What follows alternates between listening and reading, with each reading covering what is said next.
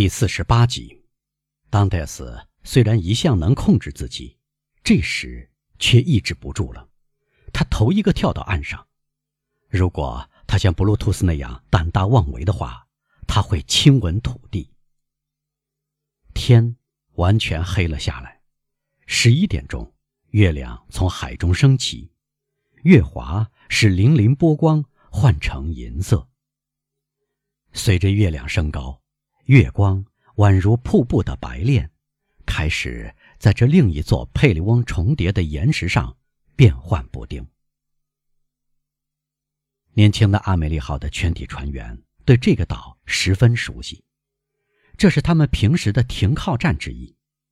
至于当泰斯，每次他航行到地中海东部沿岸地区，都看到过他，不过从来没有上过岸。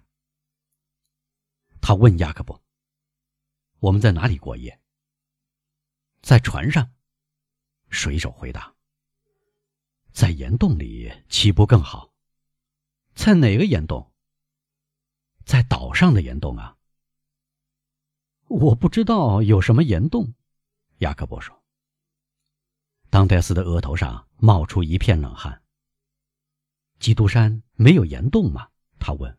“没有。”当代斯一时头晕目眩，后来他想，这些岩洞可能由于某种事故而被填没了，或者，甚至被斯巴达红衣主教为小心防范起见而堵死了。这样的话，就要重新找到这个失去踪迹的洞口，夜里寻找是白费气力。于是，当代斯把勘察工作搁置到第二天，况且。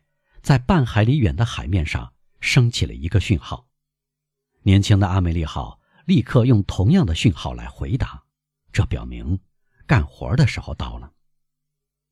迟到的帆船看到讯号后放了心，因为这个讯号通知刚到的船碰头安全无虞。于是，这艘帆船不久像幽灵一样白蒙蒙、静悄悄地出现了。在离岸边一练的地方抛了锚。搬运工作旋即开始。当泰斯一面干活一面想：如果他大声说出在他耳畔和心里不断喃喃低语的想法，一开口，他就会引起一片快乐的欢呼声。然而，他不仅没有透露这个天大的秘密，反而担心自己已说的太多，而且。这样走来走去，重复提问、细致观察和心事重重，已引起怀疑。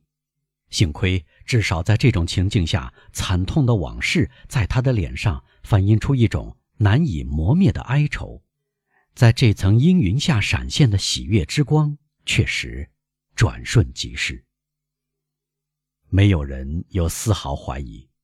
第二天，当戴斯拿了一支枪、铅弹和火药。表示想去打几只可以见到在岩石间跳跃的野山羊。这时，大家把当戴斯的登山只看作对狩猎的爱好和孤僻的表现，只有雅各伯坚持要跟着他。当戴斯不想反对，生怕要是反感有人陪伴会引起猜疑。他刚走了四分之一法里，便找到机会射杀一只小山羊。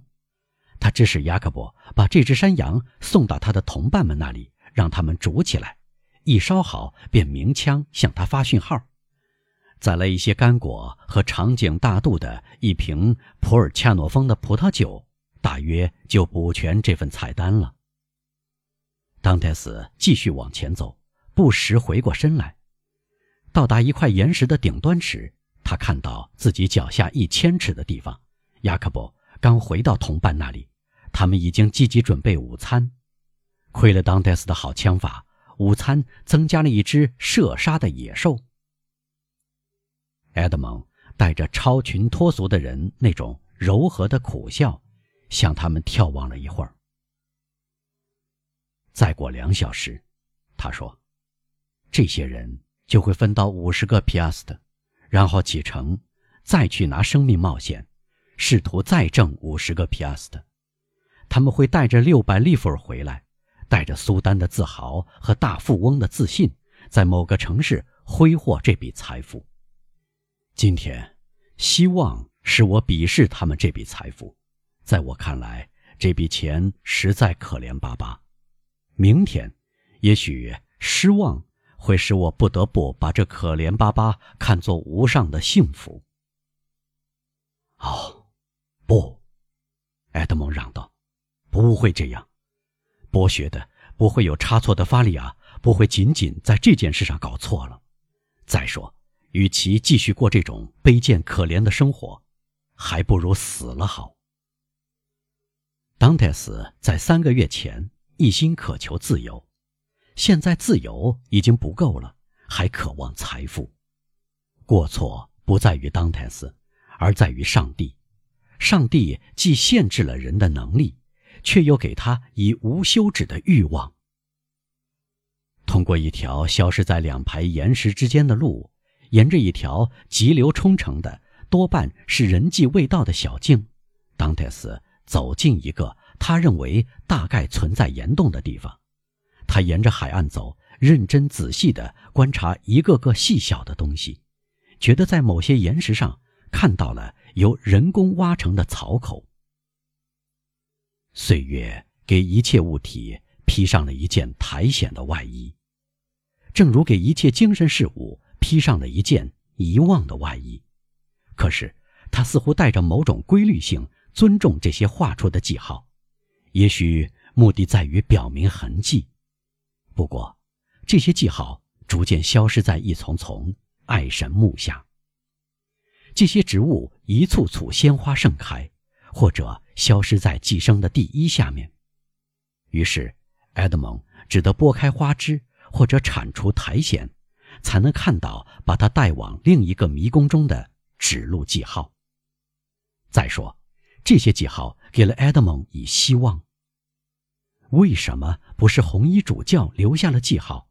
万一他没有料到横祸飞来，这些记号可以给他的侄儿指路呢？这个偏僻的地方很符合想埋藏宝藏的人的条件。不过，这些泄露秘密的记号，除了画记号的人以外，难道没有吸引过别人的注意吗？这个外表阴森神奇的小岛，忠实的守住巨大的秘密了吗？由于地面崎岖不平，埃德蒙的同伴们始终看不到他。在离港口约莫六十步的地方，他发觉槽口终止了。不过，槽口并没有通到什么岩洞，一大块原石放在稳固的基础上，似乎是槽口通向的唯一目标。埃德蒙寻思，或许他走到的不是终点，恰恰相反，只是到达起点。因此，他调转身子，按原路回去。这时，他的同伴们在准备午饭，到泉水那里去汲水，将面包和水果放在地上，烤起小山羊。正当他们从临时制作的铁签上取下小山羊时，他们看到埃德蒙像一只岩羚羊那样轻盈和大胆，在岩石上跳跃前进。他们开了一枪，给他发个讯号，猎手马上改变方向向他们跑过来。正当大家注视他跳跃的姿势，认为他的灵活过于大胆，仿佛他们有道理为他担心时，埃德蒙脚下一滑。大家看到他在一块岩石的顶部摇摇晃晃，叫了一声，消失不见了。所有人一跃而起，因为他们都喜欢埃德蒙，尽管他技术高明。首先赶到的是雅各布，他看到埃德蒙血淋淋躺在那里，几乎失去知觉。他大概从十二至十五尺的高处滚下来，有人在他嘴里倒了几滴朗姆酒。这种药曾经对他非常有效，如今同第一次一样产生了相同的效果。埃德蒙睁开眼睛，说是膝盖痛得厉害，脑袋沉重，腰部难以忍受的阵阵剧痛。大家想把他抬到岸边，可是，一碰到他，哪怕是雅各伯在指挥行动，他还是呻吟着说，他感到根本没有力量忍受移动。大家明白，对当代斯来说，现在谈不上要吃饭。他要伙伴们回去用餐，他们没有理由像他一样饿一顿，至于他，他表示只需要休息一下，等他们吃完饭回来，他会好一点的。水手们用不着三推四请，他们饿了，小山羊的香味儿一直飘到他们的鼻子里，而且老水手之间根本不讲客套。一小时后，他们回来了。埃德蒙力所能及的，只是拖了十来步，靠在一块长满苔藓的岩石上。但是，埃德蒙的疼痛非但没有平息下来，反而好像更厉害了。上年纪的船老大要在上午动身，把货物卸在皮埃蒙和法国的边境上，就在尼斯和弗雷居斯之间。他坚持要当戴斯试着站起来。当戴斯做了极大的努力，想听从他的敦促，但一使劲儿，他又呻吟起来，脸色惨白。他的腰扭伤了，船老大低声说：“没关系，他是个好伙伴，不该扔下他。我们设法把他抬到单维三角帆船上去吧。”但当戴斯表示，他宁愿死在这里，也不愿忍受剧痛，因为一动的话，不管多么轻微。都会引起疼痛。那么，川老大说：“只好顺其自然了，但不能让人说我们见死不救，丢下一个像您这样的好伙伴。我们等到黄昏再动身。”这个提议令水手们非常惊讶，虽然没有一个提出异议。川老大是一个非常严厉的人，大家头一回看到他放弃一笔生意或者推迟旅行计划。因此，当代斯不愿别人为他破例，严重违反船上的规章纪律。不，他对船老大说：“我笨手笨脚，因此理应由我来承担笨手笨脚的后果。给我留下一些饼干、一支枪、一点火药和子弹，好打小山羊，或者进行自卫。再留下一把十字镐，如果你们迟迟不来接我走。”我就自己盖一间屋，但您会饿死的。”船老大说。“我宁愿这样。”埃德蒙回答，“而不愿忍受稍稍一动便要引起的揪心的痛。”船老大转身对着帆船那边，帆船在小港中做着开航准备，左右摇晃着，只要安排停当，就马上出海。你教我们怎么办呢，马尔他人？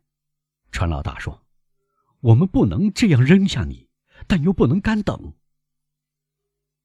你们启程吧，动身吧。”当戴斯高声说：“我们至少要离开一星期。”船老大说：“另外，我们还得中途弯到这里来接你。”听我说，当戴斯说：“如果两三天内你们遇到渔船或别的船要经过附近海域，让他们照顾我一下。”我会付二十五个皮阿斯特，一边回到里沃纳。要是你们碰不上，那就再来接我。船老大摇摇头。听我说，巴尔迪船老大有一个两全其美的办法。雅各伯说：“你们动身，我呢，我同受伤的这位留下，好照料他。”你放弃你那份红利，埃德蒙说：“同我留下。”是的，雅各伯说。而且毫不遗憾。啊，你是一个好小伙子，雅各布。埃德蒙说：“上帝会奖赏你的好意，但我不需要任何人。谢谢。经过一两天休息，我就会恢复。我希望在这些岩石中间找到一些能治挫伤的草药。”一个古怪的笑容掠过当戴斯的嘴唇，他热切地握住雅各伯的手。但是，他要留下，而且是单独留下的决心毫不动摇。走私贩子们给埃德蒙留下他所要求的东西，然后一一惜别。埃德蒙仅仅挥手作答，仿佛他不能扭动身体的其余部分。他们消失不见以后，当戴斯笑着说：“真是怪事，只有在这种人中间才找到有益的证明。”和忠诚的行为。于是，他小心翼翼拖着身子，爬上挡住他眺望大海的岩石顶端。从那里，他看到单桅三角帆船已做好开船准备，起了锚，像一只马上起飞的海鸥那样，轻悠悠地摇晃，然后启程了。一小时后，单桅三角帆船完全隐没了，至少从受伤者所在的地方不能再看到它。于是，当戴斯站起身，就像在这荒山野岭的爱神木和乳香黄连木中间腾跃的小山羊一样灵活和清洁。一手拿起他的枪，另一手拿着十字镐，跑向他在岩石上注意到的草口直达的那块原石。现在，他想起法利亚讲给他听的那个阿拉伯渔夫的故事，大声说：“现在，芝麻。”把门开开。